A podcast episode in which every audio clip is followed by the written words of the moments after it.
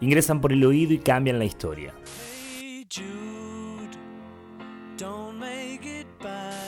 Algunos son odiados, otros son amados, pero ninguno indiferente.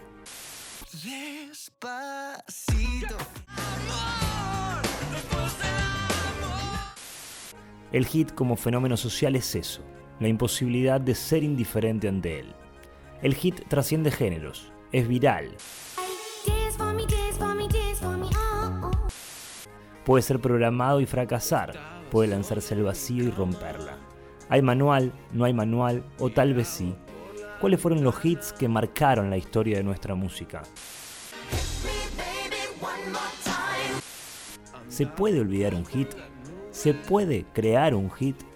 ¿Es lo mismo hitear un vinilo, un CD, en la radio, una publicidad de fideos o en Spotify?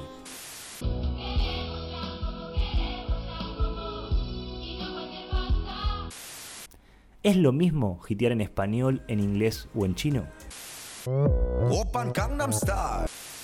Si quieres saberlo, quédate acá. Esto es Hitcast, el laboratorio del éxito, la historia detrás.